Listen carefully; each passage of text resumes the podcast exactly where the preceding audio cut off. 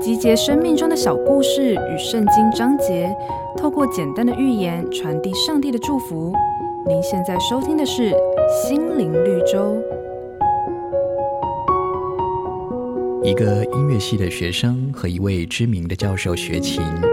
每一次上课，教授都会交给他一份难度颇高的乐谱，但是对于上一回的练习成果，教授却从来不验收。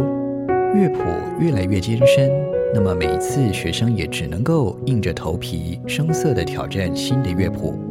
同样的情况持续了好几个礼拜之后，心中的不安跟气馁，终于逼得这个学生提出了抗议。然而教授并没有直接回应他，只是要求他拿起最先的那一份乐谱来弹奏。没想到，原本以为的艰难乐曲，学生这一次居然能够流利的弹奏。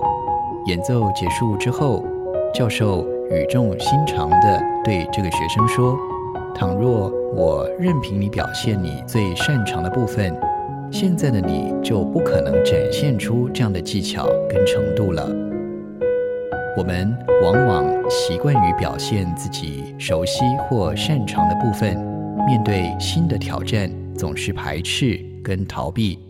然而，没有经过磨练的人生，又怎么能够散发出光泽呢？